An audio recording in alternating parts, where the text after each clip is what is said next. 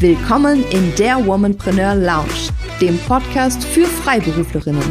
Hier geht es um dein Business, neue Strategien und verblüffende Learnings. Deine Gastgeberin Doris Reimann kennt als Steuerberaterin und Mentorin die Herausforderungen von selbstständigen Akademikerinnen sehr genau. Let's Talk Leadership.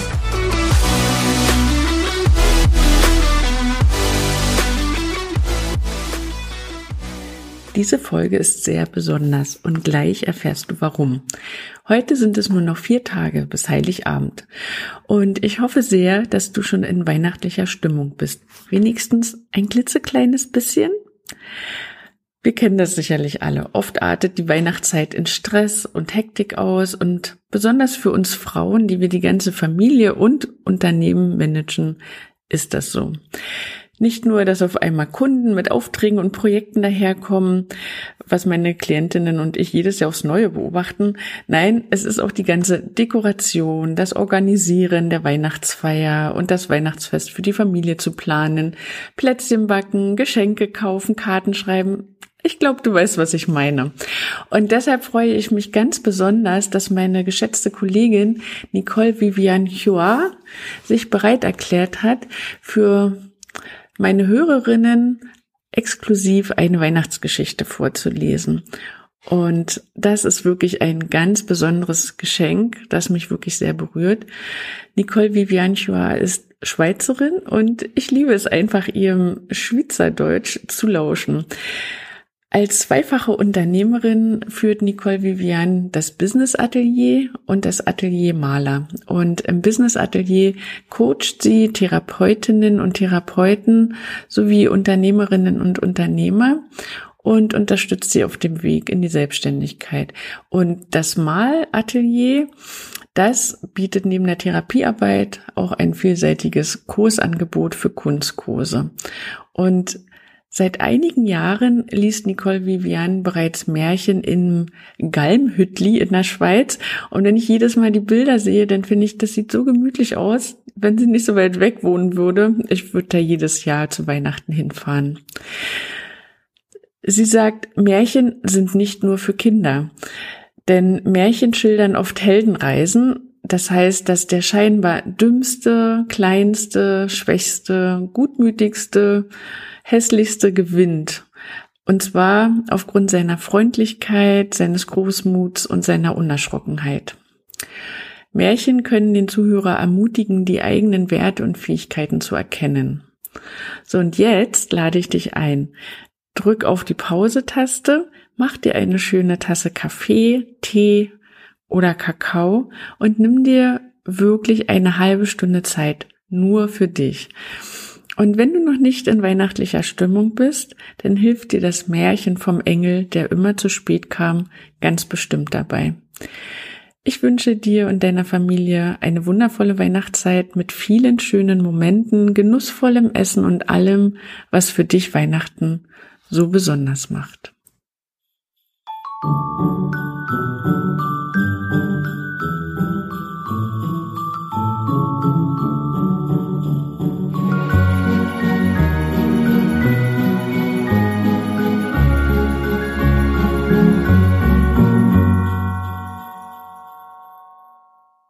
Hallo und herzlich willkommen. Mein Name ist Nicole Vivian Schüach. Ich lese euch heute die Geschichte vom Engel, der immer zu spät kam, aus dem gleichnamigen Buch von Andrea Schwarz vor. Max war ein noch ganz junger und kleiner Engel und erst seit kurzer Zeit im Himmel. Deshalb fiel es ihm manchmal schwer, schon ein richtig guter Engel zu sein. So wie man sich einen Engel eben vorstellt. Max war neugierig und träumte gerne, spielte Fangen mit den Wolken, und wenn er dem Wind zuhörte, der von der Erde und den Menschen erzählte, konnte Max alles um sich herum vergessen. Und so kam es immer wieder vor, dass Max zu seinen himmlischen Pflichten zu spät kam, wenn er sie nicht sogar ganz vergaß.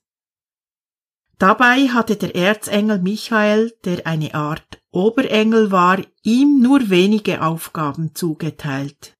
Dreimal am Tag sollte Max die Himmelsglocken läuten und von neun bis zehn Uhr den Lobpreis Gottes verkünden.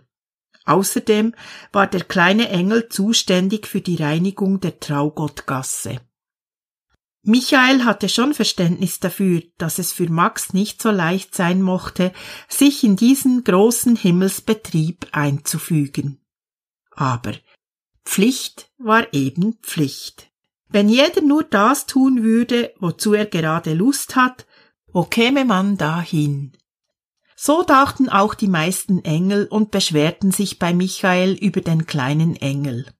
Die Bewohner der Traugottgasse waren verärgert, weil ihre Gasse nicht ordentlich gekehrt war. Andere Engel protestierten, weil sie immer, wenn Max Dienst hatte, Gott mindestens eine halbe Stunde länger Lob preisen mussten, da Max wieder einmal zu spät kam, um rechtzeitig zur Ablösung zu läuten. So konnte das nicht weitergehen, und schließlich rief Michael den kleinen Engel zu sich, um ihn zur Rede zu stellen. Als dann aber Max mit zerzausten Flügeln, hochroten Backen, verstrubelten Haaren und glänzenden Augen schuldbewusst vor dem Erzengel stand und ganz zerknirscht eine Entschuldigung murmelte, konnte Michael ihm gar nicht mehr richtig böse sein. Und so beließ er es bei einer ernsten Ermahnung. Max nickte eifrig zu den Worten des Erzengels, gelobte Besserung und flog erleichtert davon. Nur um bei der nächsten Wolke, die gemächlich dahinzog, schon wieder alle guten Vorsätze zu vergessen und auszuprobieren, wer wohl diesmal schneller wäre. Michael sah ihm hinterher, dachte wehmütig an seine eigene Jugendzeit zurück und seufzte dann leise. Manchmal fragte er sich schon, ob das mit dem Himmel wirklich so gut geglückt war aber solche Gedanken drängte er schnell zur Seite. Schließlich war es schon immer so gewesen, und bloß weil kleine Engel. Für Max jedenfalls war es oft nicht leicht im Himmel. Er nahm sich zwar sehr ernsthaft vor, seine Pflichten zukünftig besser zu erfüllen, aber irgendwie kam ihm immer wieder etwas dazwischen. Die anderen Engel hatten sich allmählich daran gewöhnt und protestierten oft nur noch der Form halber. Max war eben der Engel, der immer zu spät kam und der die entscheidenden Dinge vergaß, weil ihm anderes grad wichtiger war. Und es hätte noch Sternjahre so weitergehen können, wenn? Ja, wenn nicht eines Tages eine Himmelskonferenz einberufen worden wäre. Eine Himmelskonferenz, man stelle sich das vor alle Engel pünktlich um elf Uhr im Halleluja-Saal. Alle Engel. An ein solches Treffen konnte sich kein Engel erinnern. So etwas war noch nie vorgekommen. Sie waren entsprechend aufgeregt und tuschelten untereinander. Was hatte das nur zu bedeuten? Als Michael die Sitzung eröffnet hatte, Max war gerade noch rechtzeitig zur Tür hereingeflitzt, wurde schnell klar, welch außerordentliches Ereignis bevorstand. Gott hatte sich entschieden, selbst zur Erde zu gehen. Dort war schon seit langer Zeit einiges in Unordnung geraten. Krieg und Hass beherrschten die Welt, die Menschen liebten einander nicht mehr und schauten nur noch auf das Geld. Die Menschen hatten sich selbst zu Sklaven gemacht, statt in Gottes Freiheit zu leben. Deshalb hatte sich Gott zu diesem ungewöhnlichen Schritt entschlossen. Er wollte höchstpersönlich nach dem Rechten sehen und seine zum Leben befreiende Botschaft leibhaftig leben und dadurch verkünden. So jedenfalls konnte es auf der Erde nicht weitergehen. Gott wurde Mensch, und dabei sollten die Engel ihm helfen. Deshalb hatte Michael die Himmelskonferenz einberufen. Aufgeregt flüsterten die Engel miteinander. Welche Herausforderung für sie. Natürlich würden sie alles tun, was Engels möglich war, aber was? Womit könnte man Gott bei seinem Vorhaben am besten unterstützen? Zugegeben, die Engel waren ein bisschen ratlos. Schließlich war so etwas in der ganzen langen Himmelsgeschichte noch nie vorgekommen. Zahlreiche Ideen wurden vorgeschlagen, um dann aber doch wieder verworfen zu werden, weil irgendjemand dagegen war. Nach langen, ergebnislosen Diskussionen unter den Engeln schälte sich allmählich ein Kompromiss heraus, dem anscheinend alle zustimmen konnten. Man würde zur Erde fliegen und dort zu Gottes Geburt den größten Lobpreis veranstalten, den man sich denken konnte. Anwesenheitspflicht für alle Engel in Bethlehem mit gut geölten Stimmen, ausgeruht und voller Kraft. Singen und loben, das konnte ja nicht falsch sein. Auch Max nickte eifrig. Ja, er würde pünktlich sein. Er würde so laut jubeln, wie es seine Stimme hergab. Er würde seinen Teil dazu beitragen, dass Gottes Botschaft auf der Erde nicht ungehört verhallen würde. Aber ob das Gott bei seinem Vorhaben wirklich unterstützen würde? Max war ein wenig unsicher. Singen und jubilieren, Schön und gut, aber was dann? Aber er traute sich nicht so recht, seine Bedenken zu äußern. Die anderen waren ja doch viel erfahrener als er, und überhaupt, bis er seine Gedanken zu Ende gedacht hatte, war durch Michael schon die Himmelskonferenz für beendet erklärt worden. Na gut, dachte Max, ich werde tun, was ich kann, und dieses Mal komme ich ganz sicher nicht zu spät. Das nahm er sich ganz fest vor. Der große Tag rückte näher. Die Engel probten unermüdlich das Hosianna, kontrollierten schließlich noch einmal ihre Flügel, tranken eine letzte Tasse Salbeitee und flogen, einer nach dem anderen, Richtung Erde. Auch Max hatte beschlossen, frühzeitig loszufliegen, um ja pünktlich zu sein. Und mit großem Ernst, gebürsteten Flügeln und frisch gekämmt, startete Max Richtung Erde. Der Flug dauerte lang, aber er machte dem kleinen Engel einen Riesenspaß. So durch die Luft zu sausen, den Wind zu spüren, die Wolken zu überholen und ihnen ein herzliches Hallo zuzurufen, das war so recht nach seinem Geschmack. Fast bedauerte es Max, als er sich der Erde näherte, und war doch zugleich neugierig darauf. Noch nie war er auf der Erde gewesen, hatte noch nie einen Menschen gesehen, sondern immer nur den Wind davon erzählen hören, und jetzt sollte er das alles selbst kennenlernen. Max landete irgendwo nördlich von Bethlehem. Er setzte etwas hart auf, weil er gerade im entscheidenden Moment seine Augen mal wieder woanders hatte, und der aufwirbelnde Staub nahm ihm für einen Moment die Sicht. Er hustete, versuchte mit Armen und Flügeln den Staub wegzuschlagen und sah sich neugierig um. Das also war die Erde. Er war ein wenig enttäuscht. So kahl und karg hatte er sich das nicht vorgestellt. Wo waren die Menschen und wo würde Gott zur Welt kommen? Diesmal musste er pünktlich sein, und so trabte er los, die Flügel sorgfältig unter seinem Umhang versteckt. Aber einen Moment später stockte er schon. Wohin sollte er eigentlich gehen? Im Himmel hatten alle Engel immer so getan, als wüssten sie ganz selbstverständlich, wo Gott zur Welt kommen würde. Max aber hatte gar nicht daran gedacht, nach dem Weg zu fragen. Und jetzt stand er da. Was nun? Sein Blick fiel auf eine kleine Hütte, die in der Nähe stand. Ob da wohl Menschen waren? Und ob jemand von ihnen wusste, wo Gott zur Welt kommen würde. Er ging näher und klopfte an die Tür. Ein zaghaftes Ja war zu hören, und Max trat ein. Dunkel umfing ihn, nur ein glimmendes Feuer warf ein wenig Licht. Wer ist da? fragte die Stimme zögernd. Max überlegte. Er konnte doch nicht einfach sagen, dass er ein Engel sei. Ich bin ein Wanderer, erwiderte er schließlich.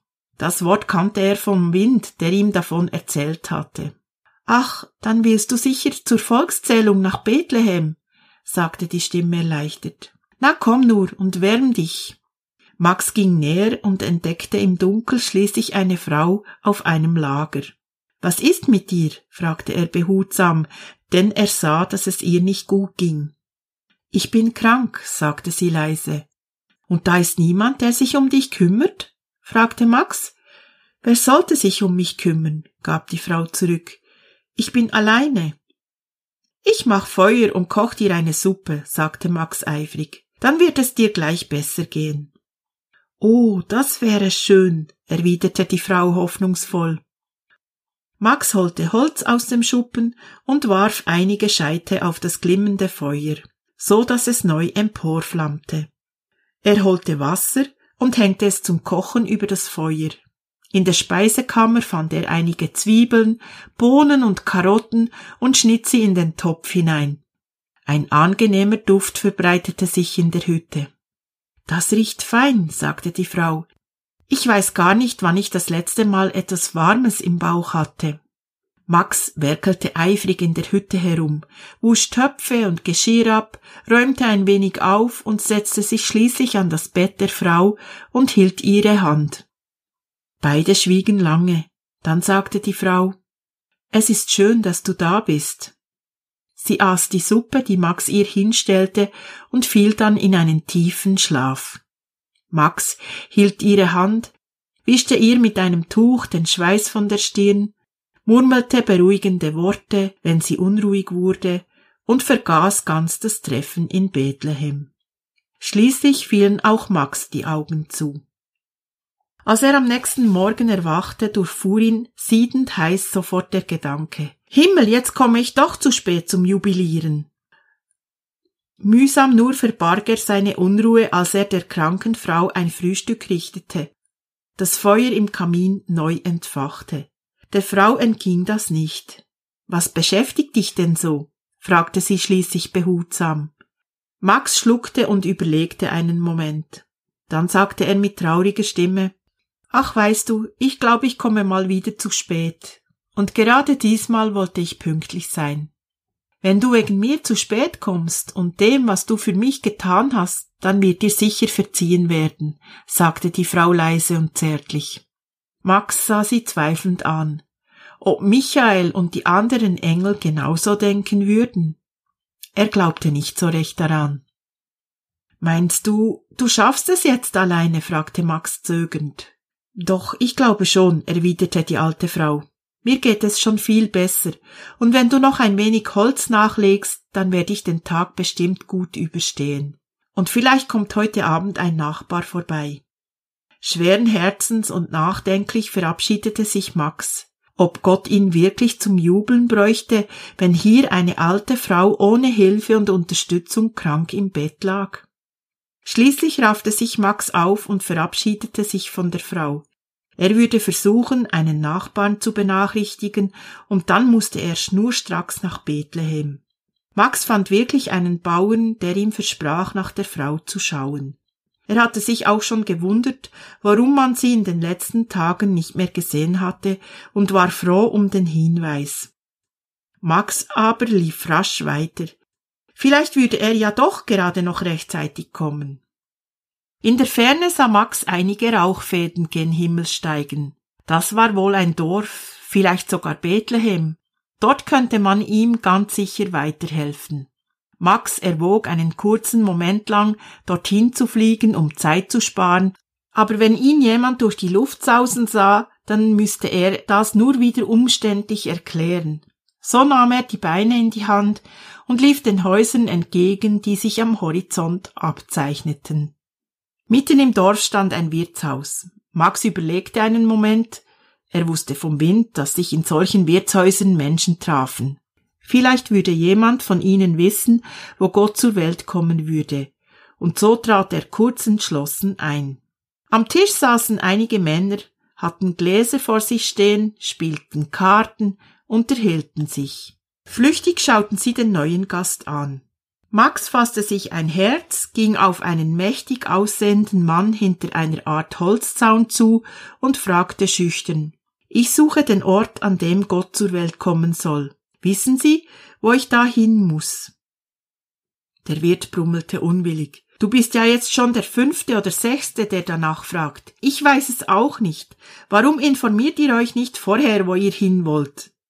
Dann aber sah er die blauen Augen, das verstrubelte Haar, die Ratlosigkeit in dem Gesicht von Max und sagte etwas freundlicher Ich weiß nur von einer Frau, die ein Kind erwartet.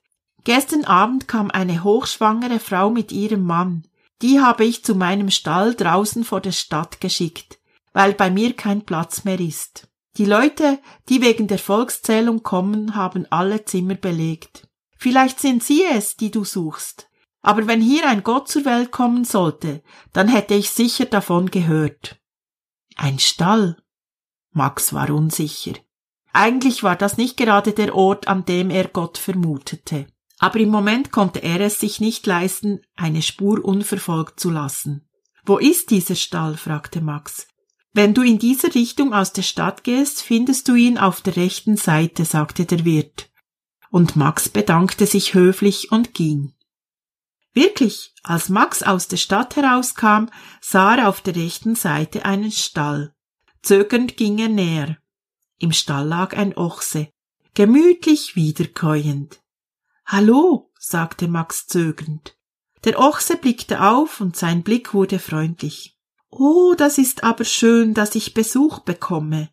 Gestern war es so trublig hier, dass ich mich heute fast ein wenig einsam fühle. Max horchte auf. Was war denn los bei dir? Ach, gegen Abend kamen ein Mann und eine Frau hierher. Und stell dir nur vor, die Frau hat hier in diesem Stall ein Kind zur Welt gebracht. Sie haben auch einen Esel dabei gehabt, und es war schön sich mit ihm ein wenig zu unterhalten. Man kriegt ja sonst nichts mit von der Welt. Max lauschte gebannt. Ja, und jetzt? Jetzt sind sie fort. Nachts waren noch irgendwelche seltsamen Gestalten da und, und haben ganz laut gesungen. Dann kamen Hirten und heute Morgen sogar noch irgendwelche Könige. Und dann? Fragte Max bang, erkennend, dass er wieder einmal zu spät gekommen war. Dann haben sie den Esel genommen und sind ganz eilig fortgeritten, sagte der Ochse traurig. Ich wollte gerne mit, aber ich sei zu langsam, haben sie gesagt. Max schluckte tief, schwieg eine Zeit lang. Irgendwie hatte sich eine Träne in seine Augen hineingeschlichen. Ein Frosch saß ihm im Hals. Wieder mal zu spät, dachte er. Nicht mal bei diesem entscheidenden Ereignis kann ich pünktlich sein. Aber hätte er die Frau denn gestern Abend wirklich alleine lassen sollen? Wer bist du eigentlich? fragte der Ochse neugierig und riss Max aus seinen Grübeleien heraus. Ach, ich bin einer, der immer zu spät kommt, sagte Max leise und traurig. Das verstehe ich gut, sagte der Ochse mitfühlend. Ich bin auch immer zu langsam. Beide schwiegen lange und hingen ihren Gedanken nach. Max überlegte. Nein, in den Himmel konnte und wollte er nicht zurück. Diesmal würde Michael ihn sicher bestrafen, und an das Gelächter der anderen Engel wollte er gar nicht erst denken. Aber was tun? Was sollte ein kleiner Engel auf der Erde schon anfangen? Max wandte sich wieder an den Ochsen. Weißt du eigentlich, was gestern Abend hier bei dir passiert ist? Der Ochse sah ihn mit großen dunklen Augen an. Ehrlich gesagt, nein aber es war ganz nett. Max seufzte. Aber dann sah er ein, dass der Ochse aus seiner Sicht wohl durchaus recht hatte. In deinem Stall ist Gott zur Welt gekommen. Und deshalb war all der Trubel hier, sagte Max erklärend. Mhm, mhm, murmelte der Ochse ziemlich ungerührt. Und wer ist das? Gott. Max zog etwas ratlos die Schultern hoch. So genau kann ich dir das auch nicht erklären, aber er wollte als Mensch zur Welt kommen, um damit allen zu sagen, es lohnt sich zu leben, mach was draus. Auch uns Ochsen? fragte der Ochse interessiert nach. Ja, auch euch Ochsen, bekräftigte Max. Auch mir, der ich immer zu langsam bin. Der Ochse wurde ganz aufgeregt. Ja, auch dir, sagte Max. Es lohnt sich zu leben, mach was draus. Zugegeben, Max war sich nicht sicher, ob Michael so mit dieser Kurzfassung der göttlichen Botschaft einverstanden wäre. Eigentlich hatte Max das nur so gesagt, um dem Ochsen deutlich zu machen, welch wichtiges Ereignis gestern in seinem Stall geschehen war. Aber wenn er selbst so darüber nachdachte, und wenn diese Botschaft auch einem Ochsen galt, dann müsste sie auch kleinen und jungen Engeln wie ihm selbst gelten. Max wurde nachdenklich. Es lohnt sich zu leben, mach was draus. Das ist aber eine schöne Botschaft, sagte der Ochse plötzlich ganz ernsthaft in die Gedanken von Max hinein. Und das will dieser Gott ganz alleine allen Menschen und Ochsen und Eseln weitersagen. Max nickte, und erst in diesem Moment wurde ihm selbst richtig klar, auf welches Vorhaben sich dieser Gott da eingelassen hatte. Den Menschen Mut zum Leben zu machen, zu einem Leben, bei dem einer den anderen achtet, Mut zu einem Leben mit all seinen Höhen und Tiefen, ein Leben, in dem die Menschen sich nicht versklaven lassen, sondern ihr Leben selbst in die Hand nehmen. Vor der Ungeheuerlichkeit dieses Vorhabens verlor das Singen und Jubeln der Engel in der vergangenen Nacht wirklich ziemlich an Bedeutung. Es war bestimmt schön gewesen, aber ob es irgendjemandem Mut zum Leben gemacht hatte, das bezweifelte Max inzwischen doch. In dem kleinen Engel wurde ein wahnwitziger Gedanke wach. Vielleicht könnte er. Zugegeben, wenn er ganz ehrlich war, eigentlich hatte er auch wenig Lust, in den Himmel zurückzukehren. Der zu erwartende Ärger mit Michael, das Gelächter der anderen Engel, sicher, das war ein Grund. Aber er war auch neugierig, neugierig auf die Erde und die Menschen, von denen ihm der Wind so viel erzählt hatte. Wie wäre es denn, wenn er hier auf der Erde bliebe, gar nicht erst zum Himmel zurückflog und eben auf seine Art und Weise Gott bei seinem Vorhaben helfen würde? Das konnte dieser Gott doch gar nicht alles alleine schaffen. Das Fegen der Traugottgasse und das Hosianna-Singen schienen Max im Moment wirklich unwichtig im Vergleich zu all dem, was ihn hier auf der Erde erwarten würde. Nachdenklich blickte Max zu dem großen braunen Ochsen. Es wäre schön, nicht alleine unterwegs zu sein. Hör mal, begann er vorsichtig, hast du Lust mit mir zusammen Gott bei der Verkündung dieser Botschaft zu unterstützen? Der Ochse sah ihn mit seinen großen Augen an. Wie hast du dir das denn vorgestellt? Hm, so ganz genau weiß ich das auch noch nicht, sagte Max langsam. Vielleicht können wir in die Welt und zu den Menschen gehen und ihnen einfach das erzählen, was wir beide von dieser Botschaft Gottes verstanden haben. Der Ochse dachte lange nach. Doch, sagte er schließlich, das kann ich mir ganz gut vorstellen. Aber erzählen finde ich ein bisschen zu wenig. Wie meinst du das? fragte Max nach. Ich habe mal einen Bauern gehabt, der hat mir jeden Tag gesagt, wie froh er wäre, dass er mich hätte, und ich würde ihm ja so viel helfen. Aber dann hat er abends vergessen, mir Wasser zu geben, und das Heu war schlecht. Da habe ich ihm bald nicht mehr geglaubt, wenn er solche Sachen sagte. Max nickte nachdenklich. Du meinst also, wir sollten nicht nur reden und von Gott erzählen, sondern auch entsprechend handeln. Der Ochse nickte. Vielleicht sogar zuerst was tun und später darüber sprechen, wenn's dann überhaupt noch notwendig ist. Reden kann ich sowieso nicht so gut, pflügen kann ich besser. Und du meinst wirklich, dass Gott zwei wie uns brauchen kann? Einen wie mich, der immer zu spät kommt, und dich, der manchmal eben ein bisschen langsam ist? fragte Max noch leise zweifelnd nach. Warum nicht? sagte der Ochse. Ich bin zwar nicht schnell, aber da, wo Gründlichkeit gebraucht wird, kann ich wohl ganz gut mithalten. Und wenn du heute nicht zu spät gekommen wärst, hätte mir niemand von der Botschaft dieses Gottes erzählt, so beschäftigt wie die gestern alle miteinander waren. Max gab dem Ochsen gerne recht. Also gut, warum nicht? Der Himmel konnte warten. Gott brauchte Unterstützung jetzt hier auf der Erde. Wie ist das? Gehen wir jetzt los? fragte der Ochse eifrig, der wohl Lust auf das Leben bekommen hatte. Klar, lachte Max, und ich weiß auch schon wohin. Ich kenne da eine kranke Frau, der tut es bestimmt gut, wenn ich ihr eine Suppe koche und wenn du ihr das Feld umpflügst. Max versteckte seine Flügel in einer dunklen Ecke des Stalles. Hier auf der Erde würde er sie nicht mehr brauchen, und in den Himmel wollte er so schnell nicht zurück. Und so brachen die beiden auf, ein langsamer Ochse, ein vergesslicher Engel um Gott bei seiner großen Aufgabe zu unterstützen. Thank you.